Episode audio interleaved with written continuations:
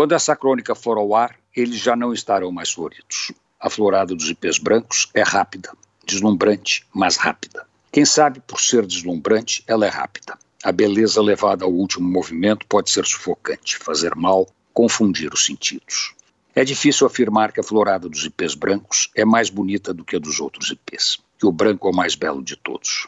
Falar isso é ser desmentido pela evolução da vida com a entrada em cena dos ipês amarelos e dos ipês rosa. Todos os IPs são muito, mas muito bonitos, e eles entram em cena numa hora fácil de comparar. Quase junto com eles, as azaleias, as patas de vaca e os manacás também dão as caras. Dizer que os IPs são mais bonitos é tomar partido. É que nem torcedor de time de futebol. O dele é o melhor porque ele quer.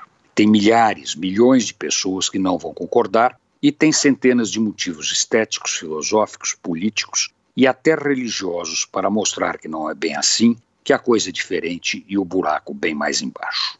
Por exemplo, o São Paulo tem o direito divino de ser campeão toda vez que quiser. Ele só não exerce seu direito regularmente para não deixar as outras torcidas desanimadas e os campeonatos monótonos. Os IPs brancos são são paulinos. Os amarelos, roxos e rosas também. É questão de estética e beleza na poesia do cosmos. Imagine um IP que não fosse São Paulino.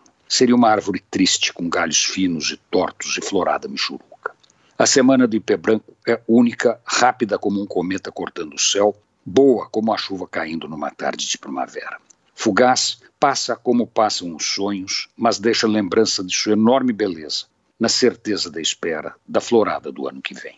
Antônio Penteado Mendonça para a Rádio Dourado e crônicasdacidade.com.br.